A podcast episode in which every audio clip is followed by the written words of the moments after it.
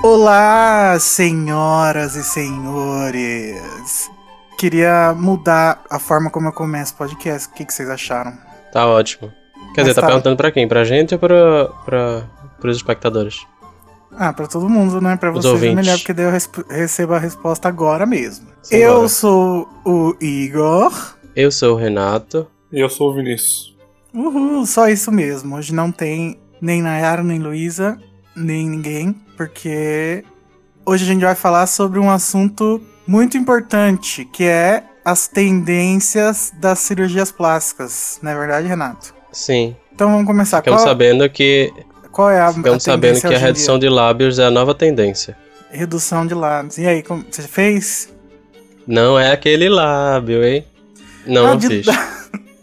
Lábio? Eu achei que era lados. não. Lábio. Ah, redução, gente? Quem que quer reduzir lábios? Pois é, né? Aparentemente várias pessoas. Enfim, mas é óbvio que é, brin- que é brincadeira, né, galera? Na verdade, Será, hein? é, o Renato ele vai tentar falar sobre isso, mas não sei se vai dar. Na verdade, o podcast de hoje vai ser mais simples do que o normal. A gente não vai ter uma discussão principal. A gente vai só comentar as notícias que saíram desde o último podcast, que são várias. Por exemplo, a notícia. Sim, importantes. A notícia sobre a nova edição de Animais Fantásticos Spoiler alert! a edição definitiva de Criança Amaldiçoada, que, bom, depois a gente fala, e o título do, do livro novo do Cormoran Strike, que vai sair ainda esse ano, se Deus quiser. E entre outras notícias também, né? Não são só essas. Ah, princi- principalmente o Jude Law, né? Interpretando o Alf Dumbledore. Sim. Mas antes os comentários. Chegou o correio.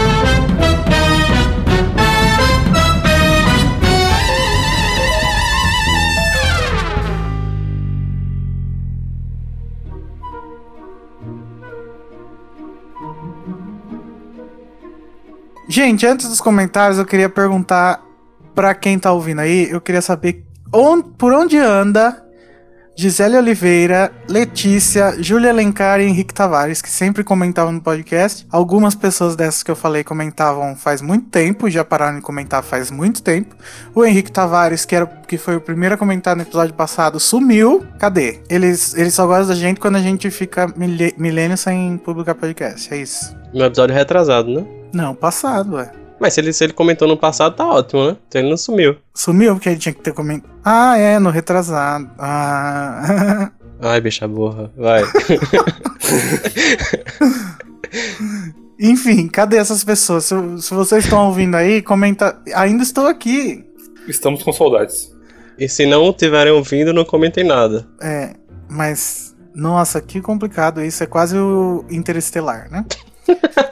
Vai pro... pois é. Qual é o primeiro comentário, Renato? Primeiro comentário é do Gustavo Borella. Ele falou: E pessoas lindas desse mundo mágico, eu vou escolher comprar o Blu-ray, mas ainda estou indeciso entre o Steelbook ou 3D. Faz tanto tempo que vi o filme e ainda não tenho uma opinião formada. Estou esperando ter o meu Blu-ray em mãos para assistir e pensar melhor. Mãe do Igor parece ser muito fofa.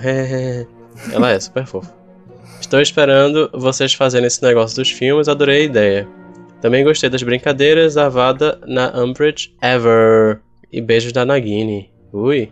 Ok. É, e por que, que não deu certo o negócio do filme, Renato? É, Tem um motivo? É que a gente não, não, não, não queria fazer pra. pra época do lançamento, né? É, e na verdade o- a gente não conseguiu muita gente assim em cima da hora, então acabou que a gente vai fazer isso depois. É. Qual é o próximo comentário, Vinícius? Próximo comentário é do Rames Solano. É James, ele James. falou, Chama- hein? Ah, eu prefiro chamar de Rames, acho mais. Hispânico. E aí, anfitriões do Animagos. E aí, Rames? Vocês demoraram tanto a postar o podcast que, só que pensei que iria voltar só no segundo filme dos Animais Fantásticos. KKKKK. Ai. Que achei, achei ofensivo, hein? Escutei os dois últimos que teve participação especial do Rames Solano com a trilha sonora que todos amaram. KKKKK. Ai, ai. E será que ele fez de propósito, gente? Ele não respondeu essa questão. Bom, vou, vou falar da peça Harry Potter and the Cursed Child, que está correndo a prêmios.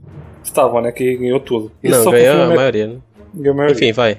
Isso só confirma minha teoria que fã de Harry Potter é trouxa. É. Por entender ou não? Não entendi. Se contenta com pouco por gostar, por gostar dessa peça muito ruim. Só porque J.K. Rowling participou do roteiro. PS, rasguei algumas folhas do roteiro. Ô louco. Não, não faz isso. Nossa. E, e joguei no lixo que, que comprei de tão fajuto. Meio, você você pagou ou você ganhou de presente? Jogando dinheiro fora assim, ô louco, hein? Dá pra mim esse dinheiro, Ele comprou um lixo só pra jogar o livro. né? Nem considero cânone. Se virar filme, parabéns. Conclusão. Se ganhar algum prêmio, tem muito fã trouxa que aceita qualquer shit que nem pra criança serve a leitura. KKKKK. Então valeu, Animagos, por continuar os casts. Quem sabe um dia participe dos próximos. Enfim, com M no meio, até valeu. Mas, James, os prêmios não tem nada a ver com os fãs, né? Por causa que os. Não é porque os fãs gostam que, que ganha prêmio. Olha só o Harry Potter que não ganhou nenhum Oscar. Se fosse assim. É. Verdade. E são categorias bem técnicas, né?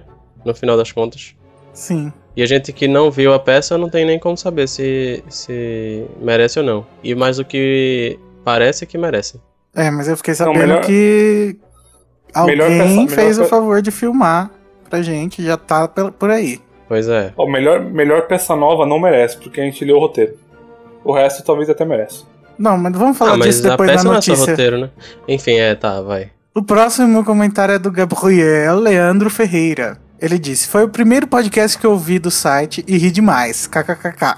Que bom. Obrigado. Teve co- muita coisa engraçada no último? Ou a gente que é tonto? Uma coisa, É, não sei. Talvez os dois. uma coisa que Acho me que incomodou. mais o 2. Uma coisa que me incomodou nesse filme foi eles não terem explicado o que aconteceu com o verdadeiro Graves. O Grindelwald estava transfigurado ou usando poção polissuco? Eu não li o Transfigurado. roteiro. Segurado. Eu não li o roteiro do filme ainda, mas na primeira cena, quando o Grindelwald ataca um grupo de aurores, talvez o verdadeiro Graves tenha sido capturado ali. Como Colin Farrell disse que não vai participar do próximo filme, provavelmente eles nem irão explicar isso melhor. É, mas ele foi transfigurado, né? Tanto que a, a Erika foi lá e JK. respondeu pra ele nos comentários. E a JK também respondeu. Sim, no site. Obrigado, Erika e JK. Qual o próximo, verdadeiro Renato? Graves, o Graves não deve ter sido capturado, deve ter sido morto, né? É, provavelmente. Porque o Colin Farrell não vai voltar, triste. né? Mas Infelizmente. ele bem que poderia voltar, né? No. No, no tipo, no, na batalha final, assim, sabe? Que os Estados Unidos entram na guerra. Seria legal. É, até porque a É. J.K. Rowling só escreveu os dois primeiros, não tem como ela saber se ele vai voltar depois, né? Uhum. Ela talvez saiba, mas quem fala não sabe. É, exatamente. É, o próximo comentário é do Cyrano, Cyrano McGonagall. Ele falou: Viu? Olá, é seus muito, lindos. muito coincidência, né? Que o sobrenome dele é McGonagall. De novo. E ele gosta de Harry Potter. Continuando com essa piada. É. Super Vai. nova. Olá, seus lindos. Olha, só quero dizer em primeiro lugar que amo vocês e mais uma vez expressar o quanto admiro a dedica- a dedicação de todos. Ai, eu também amo. Ah, Inclusive, eu amei esse comentário. Falando sobre crushes. Alguém, alguém comentou no podcast passado sobre o Sam Clement, o alvo severo. E queria dizer que fico toda molhada quando vejo. Menina, fico toda molhada quando vejo ele. Ele faz bem o meu tipo, igual o nosso Eri. Aliás, quero a cena dele sem camisa já. Vixe. Olha, podcast É. maior de 18, hein? eu pegaria o Sam Clement, mas o Ed não. Ah, depende, né? Depende da situação da vida dele. E só pra saber a opinião de vocês, quero saber o que acham da beleza do Tom Holland, o novo Homem-Aranha. Ele é o meu crush master. Hahaha. Nossa, que safadeza. Quem do elenco de HP, vocês dariam uma transadinha básica. Ô? Achei impróprio. Gente, eu daria uma transadinha básica com o Fred Stroma, que faz o Cormac McLagan. Amo ele. Ah, sim, sim, é verdade. ele é, maravilhoso. Eu, eu, eu não daria uma atrasadinha, eu faria amor com a Catherine Watterson. Ah, que Hum. romântica. Que romântico. Ai, não sei. Acho que o Fred Stroma também seria uma boa possibilidade. Enfim, É, não sei. Eu vou, eu vou pensar e Holland- talvez eu diga depois. Eu acho Tom Holland fofinho, mas é fofinho, igual o Sam Clement, não é transadinha básica. Mas enfim, né? As pessoas ficam boleras do jeito que elas quiserem. É, Qual, qual será que é o nosso público, né? Será que a gente pode ficar falando essas coisas? é, não sei qual é o nosso público, mas eu imagino que. Espero que seja mais velho. Se não for, fecha agora. É, Agora não adianta, já acabou. Enfim. Se for jovem, se for de jovens, usem cam- usem camisinha. É. Sim, sim. Não, se for a partir de jovem, né? Não só jovem, pode ser jovem, adulto. Não, não tem Young idade pra adult. usar camisinha. Quer dizer, tem idade. Se você for muito criança, é melhor não nem, nem precisar usar, né? Enfim. Criança só se for pra fazer balão.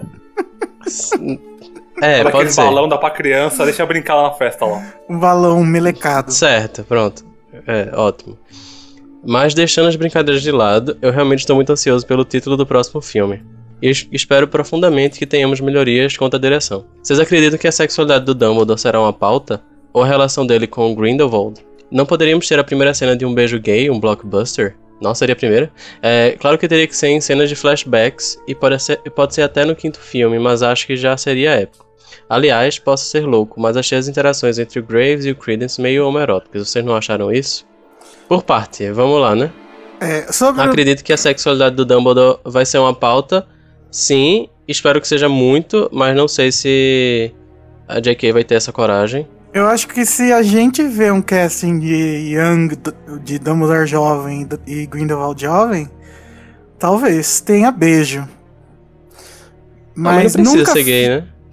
mas nunca fica claro se eles namoravam mesmo ou se era só uma paixonite do Dumbledore. Então. E Mas eu acho que deveria, deveria. Eu não entendi quando ele perguntou a relação ou a reação dele com o Grindelwald, porque eu não sei se ele tá falando de relação normal É, a ou relação relação amorosa. amorosa. Eu acho, Acho que sim. seria tipo os dois. É. Ah, seria interessante, porque a J.K. fala que o Dumbledore gostava do Grindelwald, mas ela não fala do contrário, né? É. Acho que seria Não. interessante ela A mostrar isso. relação do Dumbledore com o Grindelwald, a relação de se- sem ser amorosa, com certeza. Agora, a É, amorosa precisaria de um, de um flashback, né? Ou sei lá. Um... E eu acho que se ela não falar da sexualidade do Dumbledore, mesmo que não seja no segundo já, mais pra frente, whatever, tem que falar.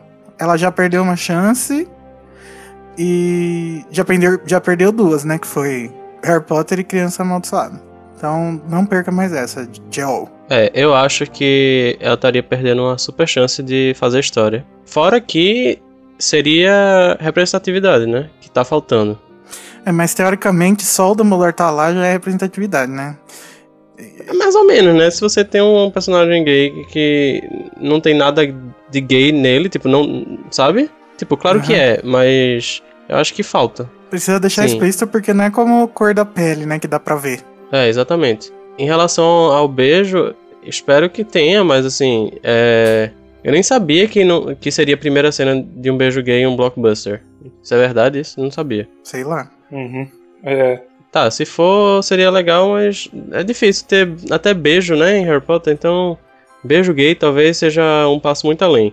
Mas também acho que seria massa, pelo menos no flashback. E rapidinho, sei lá. É. É, sobre as, as interações entre Graves e Credence, achei sim também, meio homoerótica e meio pedófila também. Lembrem-se disso. eu não achei uma erótica, mas pedófilo até. Mas pedófilo Existe não, essa gente. Ele já é Pedófilo? velho. Não, mas ele é menor de idade. Ah, mas pedofilia é menos de 14, né? Não, não, não sei exatamente qual é a idade, mas eu acho que ele beira isso aí, não? É, mas assim, ideia- Acho que deve ter uns 16, 17. eu acho que es- essa é uma tática do Grindelwald, né? Que provavelmente ele usou com o Dumbledore. Capaz. E acho massa, assim, eu acho bem interessante. Sim. Um, é, um, uma das principais características do Grindelwald era que ele era Manipulador? sensual, né? Ele, sensual, ele sabia trazer as pessoas pro lado dele, ele sabia como falar com as pessoas. Aham. Então, É. Isso mostra, isso mostra bem como ele, como ele é poderoso nesse, nesse quesito. Tá. Tanto É, que a trilha dele, os acordes são os mesmos daquela música I'm too sexy for my shirt. Hã? É sério isso? Não, Ah, bom. Eu acho que você está brincando com a minha, com a minha ignorância musical, tá? vai. E acho que isso deveria ser crime. Continuando. É, por fim, refletindo ao filme depois de meses, o vejo novamente como nota 9. E acho ainda que o problema está na direção. Meu sonho era o Guilherme Del Toro dirigir o próximo. Dirigindo o próximo, sou muito Eludiane, sim. Eu não sei o que é Eludiane. O que é Eludiane? Bom, gente, se a gente vai sonhar, O que é Eludiane? queria que eu. Não sei. Deve ser Iludiane com I. Aí você viu errado, eu acho. Calma Não que eu não achei. Eludia, de iludida, deve ser, né? Ah, elu, eludi- iludida? É, eu não sei. É, Não, é ilu, não é iludida com I? É, mas errou. Se for pra sonhar, eu queria que fosse o George Miller, alguma pessoa top. Guilherme Del Toro, meio Ó, se for- whatever, né? Se for pra sonhar, eu queria que fosse um fã. Alguém, alguém que Não, realmente né? se importa com isso, sabe? se fosse, Não, mas se fosse pra sonhar, eu queria técnica. que fosse o Quarão de volta. Apenas isso. Não. Não, mas, mas, cara, tipo, os filmes de Star Wars, eles são. Os filmes atuais de Star Wars são feitos por pessoas que cresceram com Star Wars, que amam Star Wars e também são bons diretores, entendeu? Eu queria algo assim pra Harry Potter. né? Uma pessoa que cresceu com Harry Potter, que gosta de Harry Potter Ah, tá. e que também é um bom diretor. Entendi. Tô falando desse tipo. Mas eu tenho a impressão que o David Yates gosta bastante do material. O problema é que ele não é um bom diretor. Pois é. Eu não sei, eu, tenho- eu, tenho, eu tenho a impressão que o David Heyman e o David Yates eles só sabem das coisas que eles sabem sobre Harry Potter porque eles são obrigados a se lembrar, sabe? Ai, não, eu acho que o David Heyman é super fã. Nossa, pelo amor de Deus, não é não? Enfim, é, PS1. Quem vocês escolheriam para ser o Dumbledore? Eu escolheria o Jude Law, não sei vocês. Mas eu, eu também. Inclu- Inclusive foi o que sugeri para a J.K. Rowling. ah, tá. É, PS2. O pessoal vai não, achar mas que pera, muito... quem, quem vocês pensavam antes de saber do Jude Law? Vocês pensavam? É, Eu pensava em alguém, mas não dei- não o nome dele. eu é o cara que pensava faz no... o. Vocês já viram o novo 007? É o Daniel Craig. Ah, então. Não, vocês já viram. Vocês já viram algum dos filmes novos do 007? Não. O, o, o, o cara que faz o, o Kill do Não novo, sei. do novo 007. É Kill? bem alguma coisa. É, o cara que faz o novo Kill. É bem alguma coisa o nome dele. Eu pensava nele. Mas Eu- como é que se escreve esse kill, menino? É que? Letra Q. Ah, tá. É que eles falam Kill. É, Desmond Llewellyn? Não, é bem alguma coisa. Pera aqui. Fala aí que eu, que eu, que eu procuro. é, queria que fosse o Jared Harris, que é o filho do Richard Harris. Sim, eu também Mas tinha pensado nele. Mas na verdade Achei, nem ó. conheço ele como ator, então não posso dizer. Mas pela semelhança eu acho que seria legal, mas talvez se ele fosse muito velho, né? Com muita aparência de então, velho. ele tem cara de, de mais velho, de muito mais velho que o Johnny Depp, mas não, eles são tipo da mesma idade. Mas tipo, ele, ele parece muito mais velho do que o Jude Law, por exemplo. né? Sim, E ele deve ser muito mais velho que o Jude Law, não sei. ele é, é. O Jude Law é 10 anos mais novo que o Johnny Depp. Hum, pronto. Eu achei o nome dele. É Ben Whishaw. Hum, Que faz o, o Kill no novo, no novo 007. Hum. não me ajudou em nada. Ele parece muito novo, não? Hum? Parece muito novo. Ué, Dumbledore tá, tá, tá quase lá, né? Ah, mas Jude Law já tá com uma cara de meio coroinha, assim, né? Coroinha da igreja? Não, coroa. Só que coroa um pouco mais carinhoso. Coroinha. Uhum. Eu, eu diria o Jared Harris também, mas só porque. Só pela. Que eu acho que seria massa pro marketing. Uhum. Não porque seria massa pro marketing também, né? Mas porque. Seria parecido, seria muito parecido. É, PS2. O pessoal vai achar que sou muito putiane com esses meus assuntos ousados. Já achei. PS3, talvez eu seja mesmo. Estava certo. É.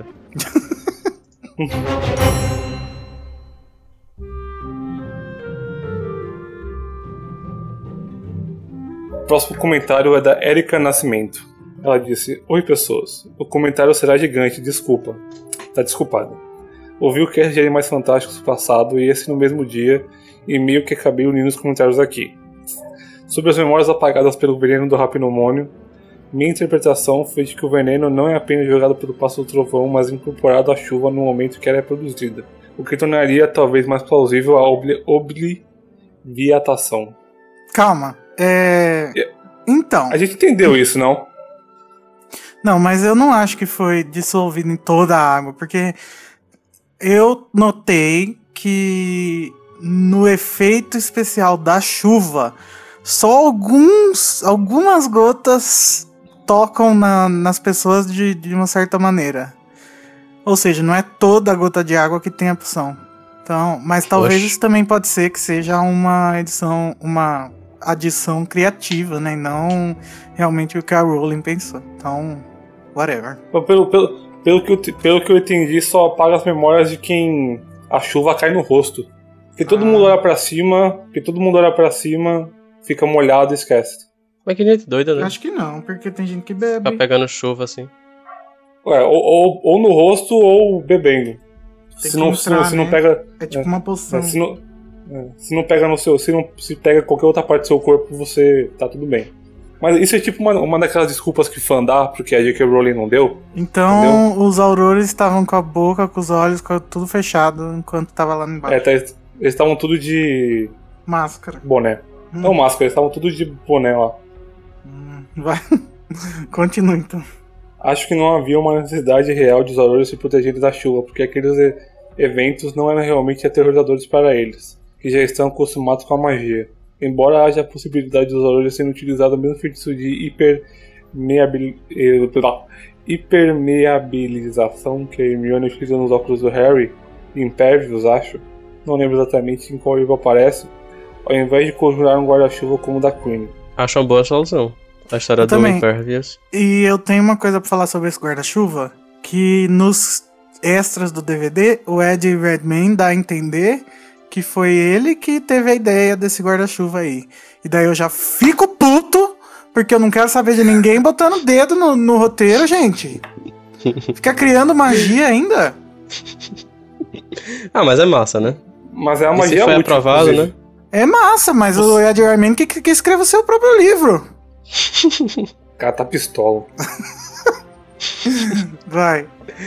Para os, não, para os nomads, no entanto, deve ter sido aterrorizante, principalmente por não compreender o que estava acontecendo. Atribuído ao evento, talvez, a alguma obra do capiroto. Concordo. mas, a- mas a- aparentemente, a, a- eu, eu, li, eu reli o roteiro recentemente. Aparentemente, a, a poção não só apaga a- a- as memórias do, do que aconteceu, mas todas as memórias ruins da vida dessa pessoa. Da vida inteira? Uhum. A J.K. Rowling no roteiro tá lá, a- que apaga todas as memórias ruins. Todas. Oxi. Pelo menos esse que tá no roteiro lá, né? Credo, Eu acho que ela não gente. tem direito de fazer isso, minha gente. É. Mas, né? Todo, todo mundo em Nova York tá feliz agora. Para- ah, dessa cena, esse foi o momento que também me incomodou um pouco, porque por mais que o veneno tenha sido incorporado à chuva durante a sua produção, se realmente aconteceu dessa forma, ao chegar às casas estaria muito diluída. Será, já que a chuva teoricamente já possuiria essa propriedade? Não sei. Também não É sei. a não homeopatia, né? É, o É a Renato homeopatia falou que eu tava homeopatia no último. Quê? É a homeopatia que eu estava falando no episódio anterior. Mas é possível e provável que algumas pessoas realmente não tenham memória totalmente apagada que permaneçam acreditando no que presenciaram ou no que algumas mídias continuam noticiando, mesmo desacreditadas por, ou- por outros. Mas as, as mídias noticiaram isso aí? Porque no filme o jornal do Shaw muda. É. Então provavelmente quem, quem, noticiou isso deve Não. ter mudado também a notícia. Ah, Acho que depois da chuva não noticiam, mas É. ela tá querendo dizer ah, se alguém da mídia não passou por essa chuva e continuar Bom, noticiando, eles vão ser desacreditados. É, provavelmente, né? Sim. O Tico provavelmente deve lembrar desses eventos como uma espécie de sonho, principalmente porque acho pouco provável que ele lembre claramente dos eventos, dos momentos iniciais que conheceu o Newt. Já que ele tinha acabado de perder o financiamento para a construção da padaria e recebido uma memória de mortisco. Ah, acho que isso a gente vai ficar sabendo já no segundo. É, o problema é que o Jacob, não, pra ele não foi uma memória ruim, entendeu? Então não deveria esquecer. Esse é o problema que a gente acha. É, mas ah, muito mal explicado. Talvez ele tenha uma lembrança, como foi muito feliz em alguns momentos, meio que como um sonho, sabe? Que aí ele deve lembrar das pessoas, deve lembrar das situações, mas, mesmo, mas meio que não acredita nelas, porque não tem muito pé na realidade, porque tá meio que faltando pedaço, sabe? E é muito, é muito isso que acontece em sonho, né? Na hora que você tá sonhando, você é, tá acompanhando a coisa e tá tudo fazendo muito sentido, mas depois que você acorda, você começa a perder alguns, alguns links que fazem sentido para a história funcionar. Pelo menos isso acontece comigo. comigo. Espero que aconteça, aconteça com vocês Sim. também. É verdade. Bom, vou continuar aqui o comentário da Érica. Eu não coloquei o comentário inteiro, tá, Erika? Se você tá ouvindo, tá percebendo que tá faltando umas partes, eu coloquei só as partes mais interessantes. Nossa, amiga, tava- destruidor, hein? Tava realmente muito grande. Ela É, tá ela, fala- ela, ela continua. Acho toda essa cena da morte do candidato a senador muito boa. Nós criamos uma rejeição a essa família pelo pouco que nos é mostrado dela. Então, nós vemos o candidato a senador morrendo de uma forma bizarra e o pai dele junto ao corpo do filho. E a gente meio que tem um estalo de que, independente de quem morra, alguém vai sentir aquela dor. Eu achei isso forte. Profound. Quase chorei. Inclusive, essa, essa cena eu queria perguntar uma coisa. O Obscuros é invisível pra trouxas? Ou ele tem esse poder de ficar invisível? Eu não sei. Eu diria que ele tem o poder de ficar invisível. Tipo, ter aquela matéria lá só quando ele quer. Tipo, como se fosse uma matéria. É. Tem gente que. Tem algumas teorias que dizem que o bicho que aparece lá no negócio do Shaw não é o Credence, é a Modest, porque dizem que a Modest também é um obscuro. Mas. Não sei. Achei Eu não né? acredito. É, eu acho que não é isso. Não, se for, eu acho que é massa, porque seria uma grande revelação pro segundo filme. Inclusive, É. eu queria saber o que aconteceu com a Modest. Porque o Graves deixa ela lá jogada. Uhum. É, espero que tenha. Espero que ela tenha, tenha alguma. algum papel, né? Na série. Mas parece que ela não vai ter, não. Parece que foi só pra tirar um pouco o foco.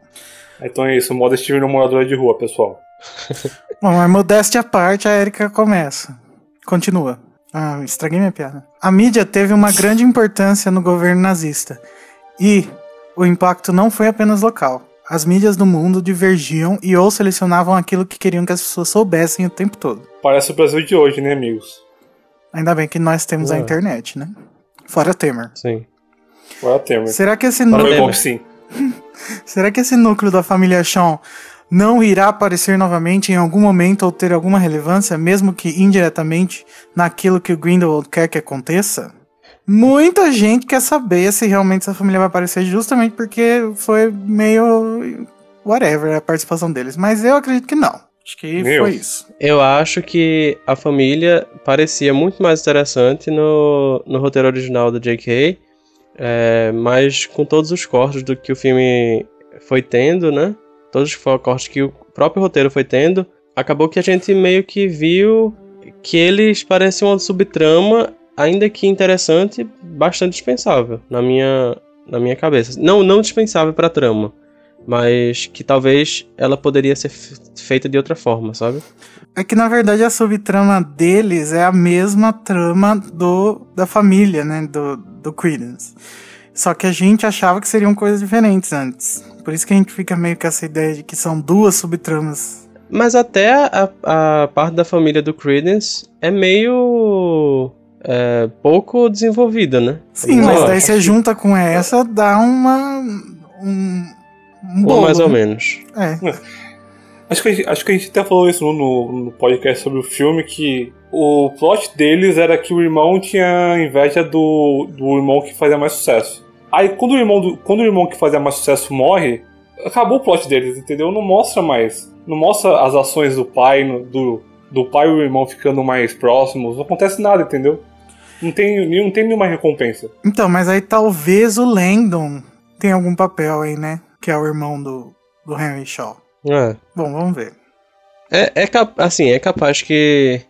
É, que o Jornal da Família Shaw acabe aparecendo por causa daquelas, daqueles, daquelas tomadas que sempre tem de vez em quando, assim, filme do David Yates, né? De manchetes é, aparecendo na tela, etc. Talvez, eu acho que uma participação assim talvez aconteça, mas não acho que tenha mais nada não, sabe? Mais importante não para eles. Continua então, Renato.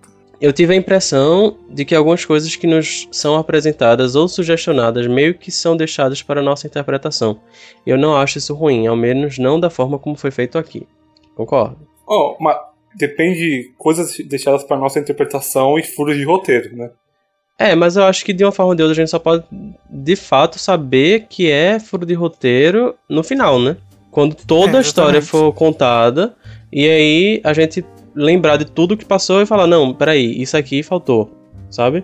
Por enquanto, eu acho que a gente tem que imaginar ou que Mas vai ser então explicado ou não. Então, pra mim, isso é, é a falha do filme, entendeu? Ele não é um filme, ele é um capítulo de uma novela. Mas, mas é um capítulo mesmo, sempre foi um capítulo de um, um capítulo de cinco partes. Vai ser, vão ser cinco partes. Pelo menos eu sempre vi assim. Eu acho que ele tem sim uma unidade, mas ele depende dos outros pra funcionar. Assim como o segundo vai depender do primeiro pra funcionar, entendeu? Pelo menos eu acho assim. Eu não gosto Não, disso. ele tem que ter um, um, um filme, tem que ter um arco, né? Mas, mas o, É, a questão do.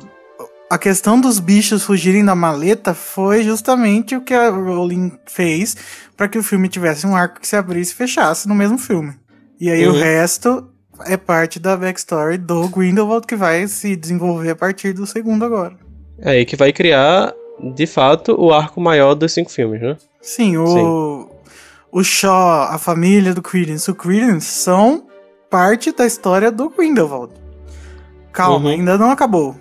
Agora a história dos bichos fugindo da maleta em Nova York acabou, foi o arco do primeiro filme. Sim.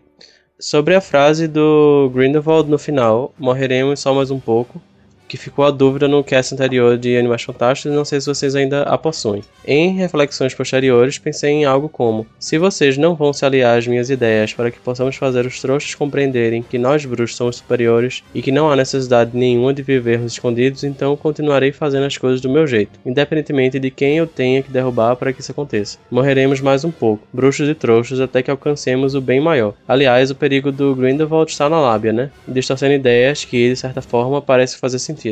Dá pra imaginar o perigo disso. Uau. Bom, gente, é... não acho que isso signifique isso, porque ele não tava falando com trouxa, né? Ele tava falando com bruxo. Então, se morreremos, Não, acho que seria. Nesse caso, os, os bruxos, né? Os bruxos vão morrer mais um pouco se os bruxos não. Tipo, na, na ideia dela, pelo menos. É, se os bruxos não se aliarem a ele. Não sei, É, talvez seja eu essa acho a ideia. que ele tá querendo dizer assim: a gente vai. Agora que você faz parte. Ele, ele tá falando pro Newt, né? Agora que você faz parte dessa luta contra mim, nós bruxos vamos ter que morrer mais um pouco até que eu consiga o que eu quero, né? Uhum. Não, basicamente foi Mas a eu mesma coisa que, que, é, você que falou, foi... né? É, não, mas eu acho que foi isso que ela falou, só que ela colocou o trouxa no meio, sabe? Aí de fato Aham. não, não, não, não seria pro trouxa. Porque ele não tá muito preocupado com trouxa. Mas eu acho que ele tá preocupado com o bruxo por ser a raça superior, etc, etc. Mas que mesmo assim, tipo, dá pra descartar alguns. Tá, mas a frase, a frase não é morreremos mais um pouco, né? A frase é vamos morrer só um pouco. Então fica mais. fica diferente, né? É, fica diferente, mas. Mais ou menos a mesma coisa, né? Eu acho que. Ele tava nervoso na hora, vai saber. Olha, a, a minha teoria pessoal é que isso é algo que só o Dumbledore vai entender. Pode É, ser. não sei. Pode ser que a gente termine os cinco livros, cinco filmes ainda. É, ainda, discuti, ainda discutiremos sobre isso. É, daí o Newt vai atrás do Dumbledore porque ele quer saber o que significa Will we die just a little. Eu não acho É, isso, acho que, vai, acho que ele vai, vai falar, tipo, eles estão conversando e o, e o Dumbledore vai perguntar o que o Grindelwald falou pra ele, ele vai falar isso, o Dumbledore vai falar, filha da puta, Corta, daí vai não- ver. eu entendi. É, vai ter algum flashback deles, entendeu? Pra mim isso vai acontecer. Eu A espero juventude, na real. Ó, a primeira teoria oficial do Animagos. O Vinícius Seria acertou, né? Ah, j- o Vinícius acertou da maleta que vai, que vai ser trocada. Vamos ver se esse ele acerta de novo. Cruzando, cruzando os dedos. It's a god awful small affair to the girl with the mousy hair. But her mommy is yelling no. Sobre a heterocromia do Grindelwald, Calma, não nos que eu é tive que nos livros. Procurar no Google o que, que era heterocromia, porque Ah, a é, são- Erika não Eu explicou. também. São os olhos com cores diferentes. É. Cada um com cor Não, diferente. com a pupila dilatada e a outra não. Hã? É isso. Ó, basicamente tem uma, tem uma cor diferente em cada olho, tá, pessoal? Hétero, diferente. Cromia, cor. Ah, Cor é? são distintas de uma estrutura em duas partes que geralmente têm a mesma cor. Sim. Sobre a heterocro- a heterocromia do Grindelwald, não nos é apresentado nos livros, mas eu tenho a impressão de que essa característica foi uma adição do ator. What? Já tô me É, a aparência aqui. do Johnny Depp me lembrou um pouco o David Bowie. Depp, Que bom que ela não colocou DB, senão tava lascado. Porque ela escreveu JD pro Johnny Depp e eu imaginei. Enfim. É... Sim, a presença do Johnny Depp me lembrou um pouco o David Bowie. Dona Depp Benta. Dona Venta. Depp deve ter sido chamado para fazer o papel ainda no primeiro semestre ou trimestre do ano. E o David Bowie, e acho que já tinha visto em algum canto que o, De que o Depp é bem fã dele, tinha morrido recentemente, faleceu alguns dias antes do Alan, inclusive. Eu não duvido que o Depp tenha questionado se poderia ser encaixado a heterocromia, meio como uma homenagem ao David Bowie. Mas enfim, vai saber. Se for, odiei. Eu também. Eu, pelo menos. Eu. Mas é um bom palpite, só espero que esteja errado, tá bom? Desculpa. É, a heterocromia eu ainda espero que seja problema da transfiguração, sabe? Ah, eu também. Deus que... Eu também. Sim, vai, pode falar. O Lucas, o Lucas Neyman, ou desculpa, Lucas Neyman, você viu um comentário muito, como posso dizer? Longo. Muito Longo, parcial. Com certeza não é amigo da Nayara. Muito cabeça, eu demorei pra entender o que ele quis dizer. ele escreveu três palavras, ele escreveu Nayara, melhor pessoa. Pronto, vai. Acabou os comentários. Agora vamos para as notícias, que são bastantes.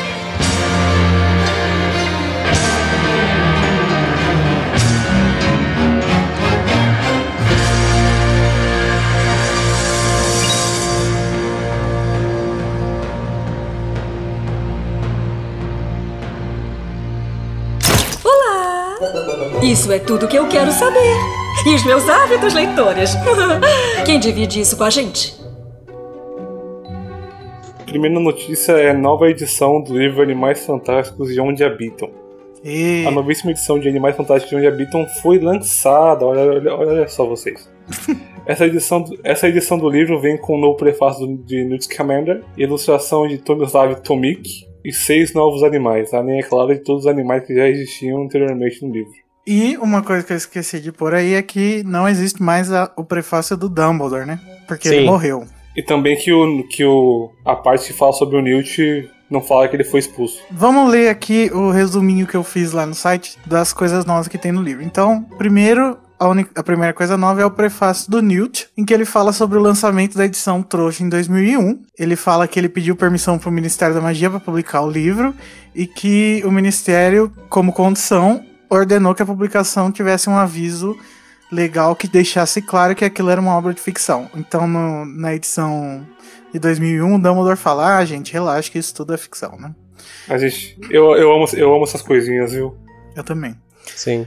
O Newt continua com a explicação para a nova edição. Ele diz que certos documentos secretos recentemente perderam o status de confidenciais e eles revelaram certos aspectos da publicação do livro original, o que deu espaço para divulgar essas novas informações e animais. Muito. É, como fala? Detalhado. Não. Muito conveniente, né, J.K. Rowling? Foram liberados os documentos confidenciais, ok. Apesar de alguns documentos terem sido liberados pelo Ministério, Newt ainda esclarece que não foram todos. Já e, tá dando, né? portanto, Mais não deve, filmes, mais filmes, mais livros, mais dinheiro. E que, portanto, não Entendi deve isso. comentar seu envolvimento com Gerardo Grindelwald. Então, gente, o que, que vai acontecer? Vai ter um, um livro, uma edição do livro por filme? Pelo jeito sim, né? Vai, sim. Vamos certeza. esperar, depois do quinto a Vai gente ter. compra a versão completa. Uhum. No entanto, o Newt ainda fala sobre algumas mentiras que foram espalhadas sobre ele, principalmente por Rita Skeeter. A Rita, sem, a Rita Skeeter sempre tá, inclusive ela tá na abertura das notícias do podcast, né? Mas ela sempre tá envolvida nos, nas coisas novas que a J.K. Rowling fala sobre o mundo bruxo, né? Naquele negócio da Sim. Copa Mundial.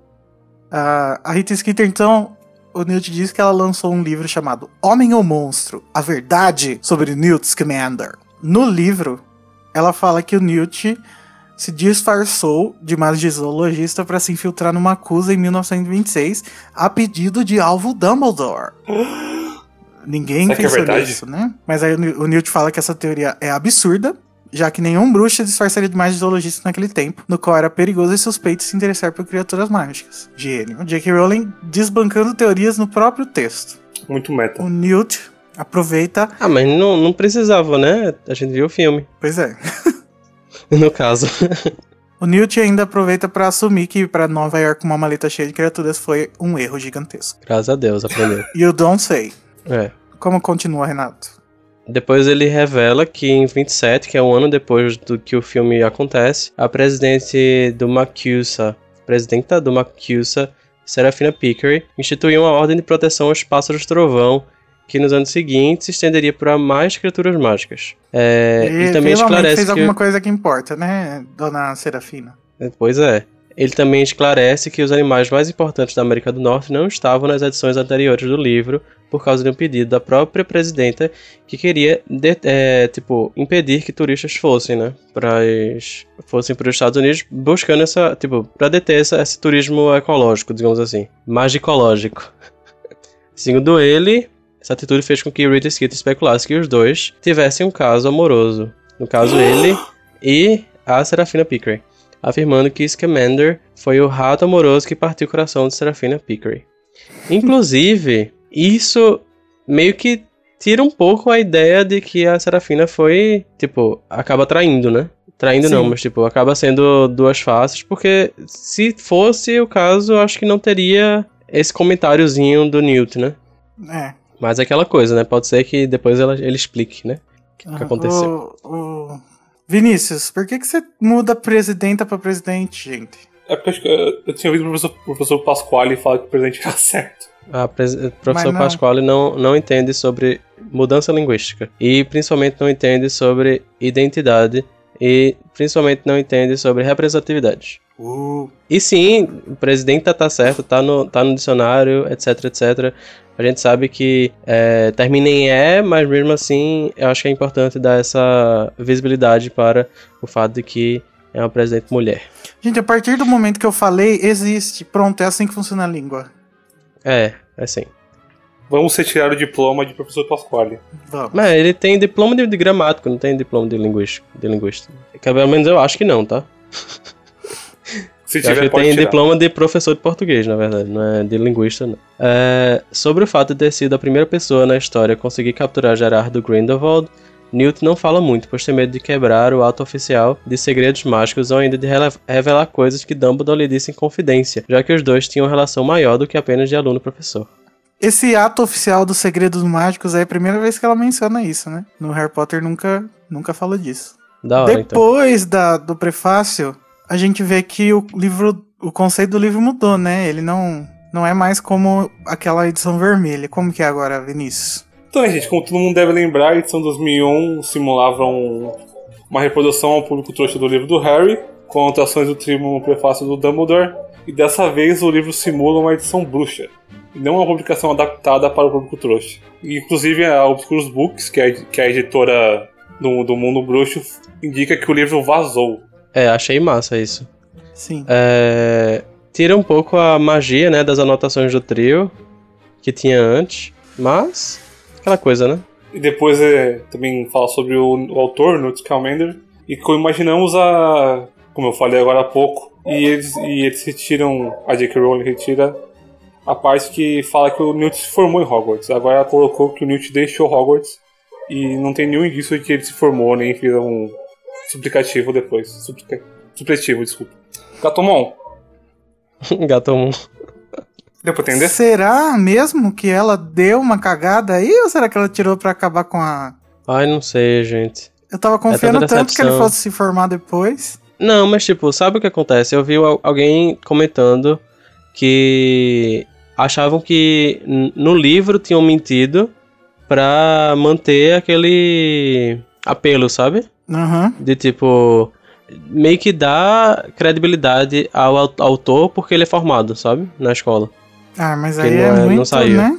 Inclusive é uma coisa meio bizarra, né? Tipo, Hogwarts usar um, um livro que um aluno expulso, que não terminou a escola, fez, tá ligado? Tipo, eu, eu sei que pode- é meio bizarro, é meio, tipo, É, mas tá desnecessário, escrito mas... que deixou o Hogwarts, fica, fica aí pra imaginação, né? É, é, tem isso. Além dessas coisas que, que novas, o resto do livro to- foi todo sem, sem nenhuma alteração. Apesar de ter tido uma edição que veio com problema na parte do hipogrifo, né? Que veio faltando três parágrafos, mas ninguém se importa. As novas criaturas apareceram também. Então, as criaturas são Snellygaster, Serpente Chifruda, o Pássaro Trovão, Esconde-Esconde, Pumaruna e o Holdeg. Então vamos ver o que cada um faz, porque o Snellygaster é metade pássaro e metade réptil. E um parente distante do Okami. Interessante, né? Que ela, que ela separou do Okami. Mas enfim. Não é. A Serpente Fruda tem um significado especial para a história da escola norte-americana Ilvermorny por ser um dos quatro animais que dá nome às casas. A fundadora da escola, a Isolde Sayer, entendia o que a cobra falava e usou lascas do chifre de uma que ela encontrou lá no lago, no, naquela historinha lá da, da história da escola, para fazer as varinhas da sua família. Sim. O pássaro travão é outro animal que dá nome a uma das casas de Ilvermorny. Ele é conhecido pela aparência majestosa e pelo poder de criar tempestades enquanto voa com as asas, né? Amo o Sol. No livro, Literalmente não, amo o Sol, né? no, le- no livro, ela não menciona que ele tem quatro asas, né? Mas no filme parece que tem. É. O outro é o esconde-esconde, que também aparece no texto da, da escola de Ilvermorny. Ele é grande e prateado, noturno, e pode se esconder atrás de qualquer coisa. Sem camuflar, né? De acordo com a J.K. Rowling, apenas os bruxos conseguem sobreviver a um ataque do esconde-esconde. Estranho. Vai ver o Grindelwald usa pra criar o terror com os trouxas aí nos próximos filmes. Aham. Inclusive, ele está em. Ele esteve nos Estados Unidos. Vai ver, tinha interesse nisso também. Será que não, não é essa criatura que, tipo, é, um, é uma mistura do, do semi-inviso com outro bicho lá? Tipo, ele é um bicho que é. Algum outro bicho cruzou com o, dem- com o semi-inviso e fez o esconde-esconde. É, ele tá é falando, relacionado ao Gol e o Demiguise, e ao Semiviso. Hum. Ah, o, o vampiro, então, né? É, O a próximo animal é o Pumaruna, que é uma, o outro que é uma das casas de Overmorny. Ele se parece com, com um felino e tem a classificação XXXXX, 5x no livro. O que quer dizer que mata bruxos e não pode ser domesticado. O Pumaruna tem poderes de hipnose e legilimência. Muito interessante, né? sim, A Queen é da Pumaruna? capaz. Mas eu acho que. Não lembro. Já houve, não foi? Eu acho que a J.K. Rowling já respondeu, não, Não, acho que ela, acho que ela dá Bookwood. Bom, enfim. O próximo aqui era a última criatura, então é o Holdeg. Ah, que Louco. é uma criatura com cabeça de sapo, com garras longas e os olhos vermelhos brilhantes. Ele tem o tamanho de um cachorro grande. Daí você imagina com um cachorro com uma cabeça de sapo. o Puckwood e o Rapinomônio não estão entre as criaturas. Mas o Renato me lembrou que o Puckwood provavelmente não tá porque ele é inteligente, né? Então ele é considerado um ser. como se fosse uma raça, né? Ou pode ser uma raça de outra coisa. É, Mas eu acho que é por ser inteligente, né? Por ser. Por não ser uma criatura, um animal. racional, talvez. E só que tem o rapinomônio, né? Que não tá porque talvez tá em algum daqueles documentos que não foram revelados. É, talvez o, o Rapinomônio tenha muito, muito papel aí nos próximos filmes. É. Saberemos nas próximas edições, aparentemente. Mas, né, gente, por favor, né, J.K. Rowling? Eu não quero saber de edição metade, eu quero edição inteira. É, Daqui a pouco ela lança Lança só no uma edição com filmes, mais gente. 25 animais, né? É. Aí printou 25 animais, aí pronto. Faz sentido nenhum, nada. Eu fiquei vida. muito puto que o rapinomônio não tá lá. Muito mesmo. Sim. Mas enfim. Não ia fazer sentido porque também ele não é americano, né? Então não tinha por que ele não tá na outra. Ah, verdade. O Gustavo Borella comentou nessa notícia. Ele falou que não consegue pensar em um porquê do Rapinomônio não estar no livro. Exatamente, não existe porquê. É, talvez seja isso, né? Que a desculpa que Eles eles ficam deram era por causa do, dos Estados Unidos, né? É.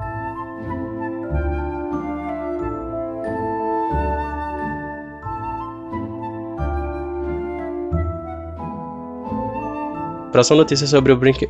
que um brinquedo de pelúcia do Pelúcio é, foi anunciado e entrou na pré-venda lá no, na lojinha do The Harry Potter Shop at Platform 9 Three Quarters, lá em King's Cross, na estação de King's Cross. É, De é verdade, uma lojinha né? não espe- no parque. Sim, sim. É uma loja especializada na série e é bem legal. Se você for lá, tem, tem um carrinho de, de mala pra você tirar foto. Entrando na que parede, né? é entrando na parede. Tem uma fila miserável, então é, desmarque todos os seus compromissos no dia e vá pra lá. E também pra, pra comprar algumas coisas na loja que é realmente de matar. Menos o pelúcio que eu achei horroroso, né? É, eu acho que poderia ser mais fofo, sabe? Mais, mais fofinho, assim, mais... Não, gente, ele podia ter as patinhas e o bico de plástico pra ficar um formato mais coerente, né? E ter um É, mas- pelo mais legal, ser mais gordo. Enfim, o pelúcio, ele, o boneco do pelúcio mede aproximadamente 22 centímetros e já pode ser encomendado no site oficial da loja e custa 35 libras. Ou seja, 136 golpinhos, mais ou menos. Infelizmente, eles não en- entregam no Brasil. É. E mesmo se entrega- entregassem, vocês teriam que pagar mais de 50 libras, mais ou menos. É, o que já seria um absurdo. É mais Sim. fácil pedir pra sua tia costureira fazer o seu próprio pelúcio de pelúcia. E sair muito mais bonito. E a próxima notícia, Vinícius? J.K. Rowling revelou o título do quarto livro de Common Strike. Ela fez uma brincadeira no Twitter, ela colocou uma um número de palavras, duas letras e falou pra quem adivinhar vai ganhar alguma coisinha. O livro, né? Autografado. Acabou sendo E arrasou. fotografado. E a pessoa que descobriu o nome, que é a, arroba Warpath, o nome do livro se chama Little White. E Uh, o Little White, o que, que, que que é Little White, Renato? De acordo com o Google Tradutor, Brinks, é, Lethal White pode ser traduzido como branco letal. O que, que é branco letal? O que, que é Lethal White? Igor. é um cavalo, gente, que nasce branco e morre pequeno. Ó, se for isso, eu não vou ler esse livro. Não vou ler esse livro. É tipo, no, é tipo o filme com o cachorro que morre? Não, não, não, não, não. gente, É, assim, não, não. é, nenhum título até agora fez, tipo, tem uma relação tão direta assim sobre o conteúdo, né? Tipo, claro que tem a ver. Tipo, não, não acho que não tem a ver, mas, por exemplo, o bicho da seda. Não tem um bicho da seda. Tipo, entende? Não, É mas uma coisa talvez. muito- É, o- isso deve ser alguma Referência, assim, analogia que vai pegar... ao tema do livro, né? É. Enfim, o que acontece com esses cavalos é que eles, é, tipo, tentam fazer cruzamentos genéticos para que consiga uma, uma raça de cavalo específica, que seria mais valorizada, digamos assim, mais cara. E aí acaba criando esses cavalos que nascem doentes, que aparentemente estão muito saudáveis, mas que acabam morrendo depois de muito pouco tempo, após sofrer muito. E isso é bem triste. E eles são brancos. Eu acho que é muito. Se muito- tiver, uma descri- se tiver uma descrição dessas do livro, eu paro de ler na hora. É. Ai, do jeito que vai, a J.K. Rowling vai ter isso e muito mais. Ui. É muito sobre cobiça, né? Sobre esse egoísmo humano. É, não adote, não compre, adote. Sim, exatamente. Uhum. Tanto, o- tanto animalzinho aí precisando de lar, né? O Daniel Pinho comentou que ficou com uma dúvida. A série vai começar pelo segundo livro? O primeiro é super necessário para o background mais completo dos personagens. Isso aí? é porque. A série- Eu não entendi. Isso é A porque a série gente, de televisão. isso é porque a gente colocou na notícia um tweet da. Não sei de quem foi. Não sei quem foi que tweetou. Foi do Robert Qual- Gilbert, do- da conta do. Pronto, do foi do, Rowling. da, do pseudônimo dela, que comentou com algumas fotos que faziam referência ao segundo livro. Tipo, era. era um, eu acho que era uma página de roteiro do segundo. da segunda história, e por isso que ele tá perguntando isso. Não, não vai começar pelo Então segundo ele se livro, enganou. provavelmente. É. Alguém devia ter respondido lá no, no comentário. Eles já filmaram o primeiro livro já. A próxima notícia é que já estão à venda os DVDs, Blu-ray e o roteiro de Animais Fantásticos no Brasil. Foram lançados em- no, no país inteiro o DVD e, os, e as três opções de Blu-ray. Se você quiser saber o que são essas Blu-rays, você pode ouvir o podcast passado ou então procurar lá no site o guia, que fez definitivo para comprar os Blu-rays e o DVD. Uma coisa que a gente não mencionou lá é que o DVD das lojas americanas vem com uma capa maravilhosa. E que aquela dupla face que a gente não sabia o que era, era que tem a capa padrão, que é aquela amarela horrorosa, e a capa maravilhosa da Americanas, que é baseada na capa do DVD americano e britânico, que é aquela que tem o Newt, a Tina, a Queenie e o Jacob em cima e embaixo o pelúcio, né? É. Uhum. Ou seja, Então, bizarro, é tipo- né? Você pode escolher a capa bonita ou a capa feia. Qual você vai escolher? Ah, bonita. Pra combinar comigo, né? Mas, ô Igor, tu É. olhasse dentro do, do DVD, né, da Americanas, como é que fica, Tava- hein? Tipo, quando você troca com- as capas. Tipo, as informações ficam ao contrário, como é que é? Ficam. Mas não é feio, não, quando você abre? É. Ah, tá. Não, era só isso mesmo. Só isso mesmo. Só é isso porque a mesmo. caixinha é branca, né? Se fosse preta, não apareceria. É. Uh, e próximo ao lançamento do DVD Blu-ray foi lançado no Brasil pela editora Roku o roteiro original do Animais Fantásticos Onde Habitam traduzido finalmente, porque a legenda é rapidinho de traduzir, mas o roteiro demora tanto tempo assim. É. Com o design da capa original da Mina Lima, que são os que trabalharam no Harry Potter e Animais Fantásticos, o roteiro chegou na- numa edição igualzinha à edição britânica, que um capa dura, sobrecapa, papel top na balada e tudo que você gosta. Eu acho que a editora Hulk está de parabéns, apesar de demorar com a tradução. Eu imagino que isso não deva ser muita culpa dela. Então, parabéns pra editora Roku. É, eles não Uhul. traduzem só as falas também, né? Também tem as descrições de, de ambiente, etc. Então, Sim, de fato. depende também do, da editora original man- querer mandar isso, né? Isso, exatamente. Enfim, você pode comprar tudo isso que a gente falou lá no site do Animagos e se você comprar pelos nossos links, você vai estar ajudando eu a alimentar o meu filho, porque agora eu engravidei uma pessoa. Parabéns, amiga! Mentira! Você vai estar ajudando o site a continuar existindo, porque não é de graça, gente. O site ele custa um negócio pra ficar lá online, então esse ano, graças a Deus, É. fechou a conta, né, Renato? Sobrou quanto? Uns Sim. dois reais? Sobrou dois reais, obrigado sobrou, sobrou, sobrou o dinheiro da bala. Sobrou o dia da coxinha, da Mini, no caso. Então continue assim, tá gente. cara. Muito obrigado.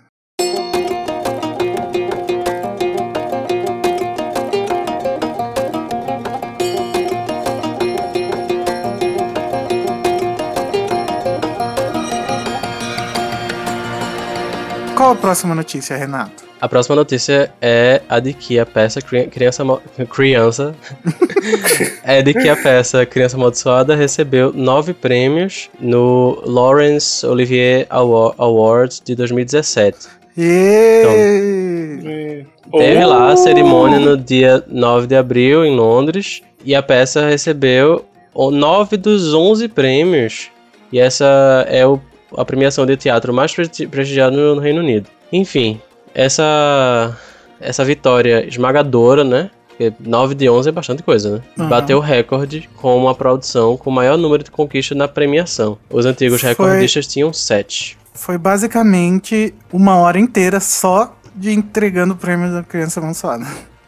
Pois é, é um Quais sucesso os prêmios de, no teatro, né? Pelo menos. Foram melhor peça nova. A gente falou no último podcast que não tinha roteiro, não tinha prêmio pra roteirista, mas melhor peça nova é esse. Então, mas eu acho que nesse quesito, o que é considerado é tudo, né? Não só roteiro. Não, mas quem ganha lá é o roteirista, quem aparece lá. Ah, é?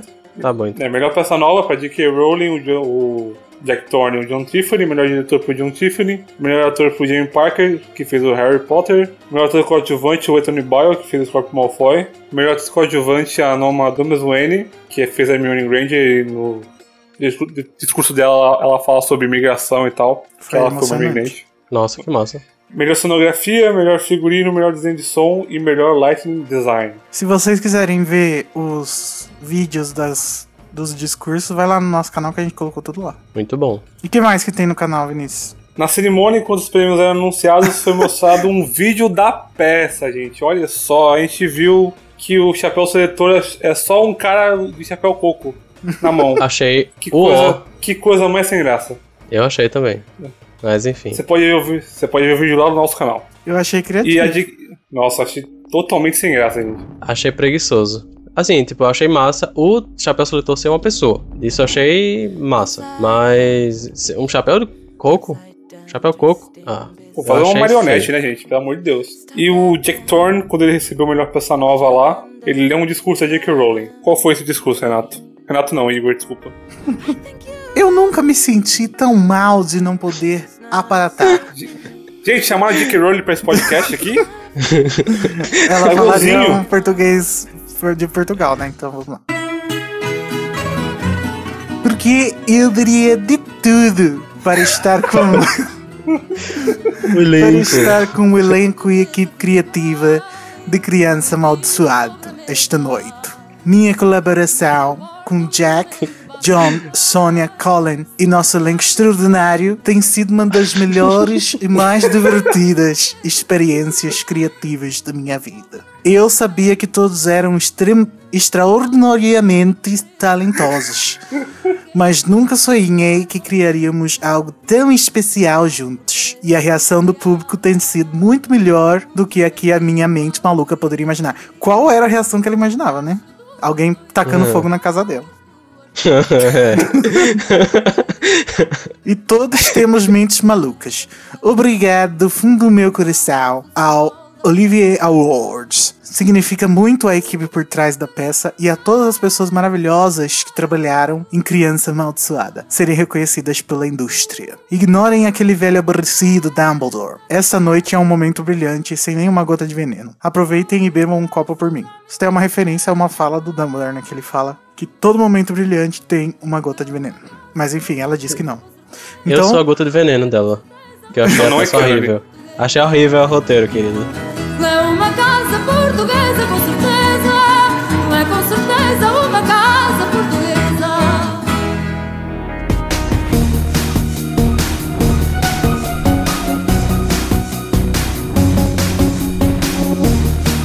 Próxima notícia é você, Renato. Claro, mais uma sobre Criança Amaldiçoada, porque não nos cansamos, não é mesmo? É... Não, mas essa é, é, é pior sobre ainda. o roteiro. Sim. Bem, é, a edição definitiva do roteiro de Criança Amaldiçoada ganha data de publicação e capa. A capa não tem muita diferença, nem precisa abrir o site para ver. E a data de publicação é 25 de julho. Foi isso que a editora Little Brown Book Group anunciou no site oficial. Ahn, ela vai ser lançada em brochura quase um ano depois da edição com o roteiro de ensaio. E quais são as mudanças, você nos pergunta. E eu digo, nenhuma. Mentira. É, o livro vai contar, vai conter o diálogo final do espetáculo. Não sei, que, que, que, diálogo, que diálogo final do espetáculo é esse? Não, não tinha antes, não era? A versão final do diálogo, né? Ah, tá, ok. E vai incluir também uma conversa entre o diretor John Tiffany e o escritor Jack Thorne, compartilhando Uh. histórias e insights sobre leituras de roteiros. Quem liga? e informações adicionais úteis. Super úteis, que ninguém tem, como a árvore gene- genealógica da família Potter. Em um cronograma dos principais acontecimentos do mundo bruxo, antes do começo de Criança Amaldiçoada, que não poderíamos ter feito nós mesmos. Não é mesmo? ao, inve- ao invés de, de eles falarem do roteiro, dos roteiros de Criança Amaldiçoada, eles falam de roteiros Em geral. Whatever, gente. Quem liga, quem liga pra leitura de roteiro? Eu quero saber como eles. Eu quero saber de onde saíram aquelas ideias horríveis. De onde? Quem deu essas ideias horríveis? Sabe o que eu quero? Eu acho que aconteceu? Porque eles devem ter feito esse texto aí sobre como ler roteiros, porque eles devem achar que as pessoas não gostaram porque é roteiro. Não, querido, não gostamos porque é ruim. Não gostamos é. porque. Escuta o nosso podcast, vocês vão entender. E, É. e cadê a J.K. Rowling? Saiu correndo, fugiu? Saiu enquanto, enquanto, era, enquanto tinha tempo. Eu quero, Sai pela porta dos fundos. quero ouvir a voz dessa mulher, gente. Não me interessa os outros dois. Pois é. Apesar de que o, o John Tiffany deve ser uma ótima pessoa que não tem nada a ver com isso. É, E coitado, Jack Thorne também deve ser uma ótima pessoa. é. Ele lá e eu cá, né? Ele vai fazer o- a série do é, Fronteiras do Universo, né? Nossa, velho. Tô com medo. Um Ansioso. pouco de medo, estou. Mas pelo menos já tem o conteúdo, né? Então. Não é. Vamos ver, né? Mas, gente, e essa história da brochura, hein? Nada a ver. Como que a versão definitiva é brochura e a de ensaio é toda chique e capa dura? Lembrando que, que no Brasil a Roku lançou a, a edição de ensaio em capa dura, brochura e tudo mais, né? Aham, é que geralmente nos Estados Unidos e no Reino Unido eles lançam um ano depois a brochura pra, vi- pra vender mais, né? Pra Mas é de porque. É porque a edição de ensaio, teoricamente, é a edição de colecionador, né? Porque poucas pessoas vão ter, já que não vão é, fazer mais versões, mais impressões, Acho etc, etc. Acho, que- acho que eles pensaram, gente, vamos fazer a versão em capa dura, a edição de roteiro, porque esse negócio tá tão ruim que ninguém vai querer comprar o resto. Vamos aproveitar. É, É, gente, eles pegaram, ó, lançaram em capa dura, daí eles viram que deu bosta. Porque o livro recebeu muitas críticas negativas. E aí eles pegaram e falaram: ah, em vez de lançar uma nova versão, vamos, vamos, faz, vamos fingir que é a versão brochura definitiva da versão de roteiro, e não a versão definitiva do roteiro. Daí eu fico puto. Eu- talvez eventualmente eles lancem a capa dura. Enfim, eu não me importo que eu não vou comprar de qualquer jeito, mas. Eu também não Enfim. vou comprar, gente. Eu, eu sou de uma eu. época que eu comprava tudo de Harry Potter. Hoje em dia, eu não quero Let saber de go, ninguém, né? botando, ninguém botando o dedo na- nas coisas que a J.K. Rowling faz. Se tiver mais algum nome na capa além do dela, eu não quero nem saber. Só se Eita. for Robert Galbraith, que eu adoro. É. A próxima notícia, Vinícius, que é a mais importante do- da história. Foi a, foi a notícia que quando eu li, eu levantei do sofá e meu coração começou a bater mais rápido do que deveria. E você descobriu que que você era gay naquele momento. Revelações. Brinks. Ah, Sei que tava tendo um ataque cardíaco, que é o famoso ator londrino Jude Law, será nada mais, nada menos que ao Dumbledore, Animais Fantásticos 2. que é o, a sequência do Animais Fantásticos. que ele não tem É, nome. obviamente. Esperamos que é, tenhamos em breve, né? Acho que já tá na Tomara hora, que não né? seja Animais Fantásticos e alguma coisa. Espero que não seja Animais Fantásticos onde habitam dois.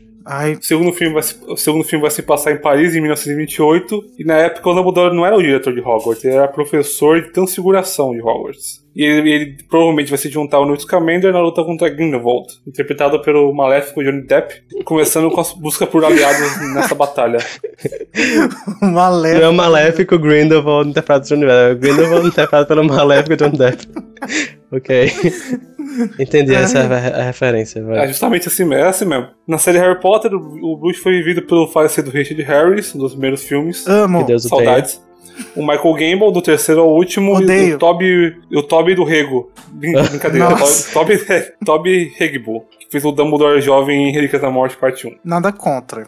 Não fede, não cheira. É.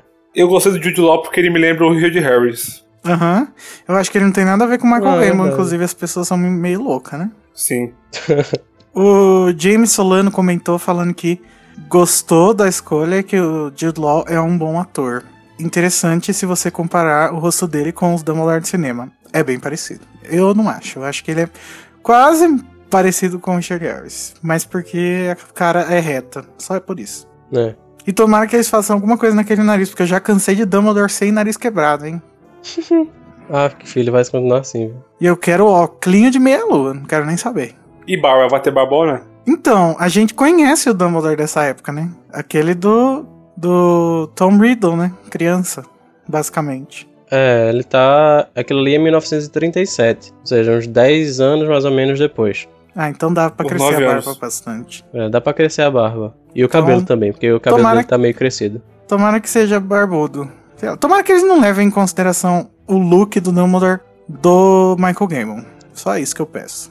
Ah, eu tô Por muito ansioso, viu? Porque é muito louco, né? Você imaginar isso, tipo, o Newt e o Dumbledore conversando. Ah, é muito louco isso. Muito louco. Tô muito ansioso. Eu acho que Também. esse esse primeiro trailer, assim, vai ser mais incrível do que o primeiro de Animais Fantásticos. Sim, principalmente se apareceu o Dumbledore, né?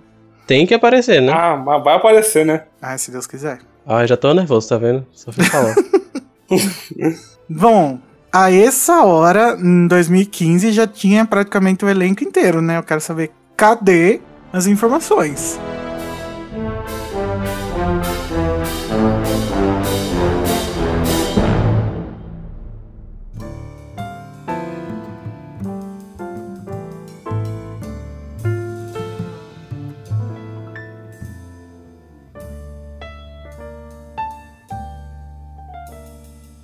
Este foi o episódio número 20 do Animax Podcast. Eu Nunca, Parabéns! eu nunca estive num podcast que chegou no vigésimo episódio. Eu acho que isso quer dizer, sabe o quê? Sucesso! Ou que a gente vai parar agora? Eu ia dizer sucesso apenas. Então, o que significa 20 episódios? Nada. Significa sucesso. Quando foi que a gente postou o primeiro episódio? Foi setembro, né? Então ainda É, falta um tempo pra fazer aniversário. Foi agosto ou setembro, não foi um negócio assim? Acho que foi. Mas é isso. É, se você quiser mandar um comentário pra gente igual aqueles que a gente leu no começo do episódio, você pode ir no site, no post desse episódio, que talvez seja aonde você achou esse áudio que você está ouvindo agora. Mas se não foi, entre animax.com.br e vai lá no post do episódio e comenta que no próximo episódio a gente lê, com certeza, se não tiverem mais de 50 comentários, com certeza você vai ser lido. É, você pode encontrar a gente também em, nas redes sociais, no Twitter e no Facebook, é, o nosso usuário é site Animagos, no Instagram e no YouTube é Animagos Brasil, porque alguém já tinha pegado o site Animagos, eu não, não vejo como que isso faz sentido, mas tudo bem. Isso quer dizer também, sabe o quê? Ah, Sucesso. Querem nos copiar, mas nunca vou conseguir. enfim, gente, tchau, até o próximo episódio. Tchau, tchau. Ah, esqueci de falar, eu sou o Igor. Eu sou o Renato. Eu sou o Vinícius. Tchau.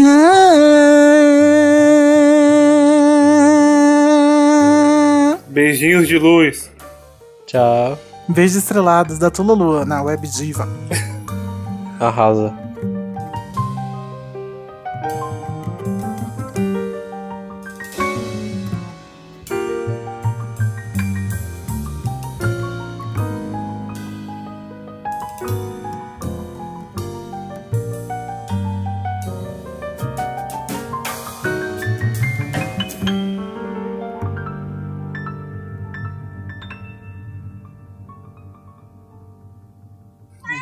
Dona Venta deve, deve ter sido chamado para fazer o papel ainda no primeiro semestre ou trimestre do ano. E o David Bowie. E acho que já. Para, Vinícius! É, que agonia! É, tá aqui. eu sei! Imaginei, mas toda hora. Um, um. Não tem culpa. Enfim, é. Aí vou ler de novo, tá? Porque eu perdi a concentração. Coisa é uma gorda de Tony. Ah! Ô, bonitinho. ah, ok. É,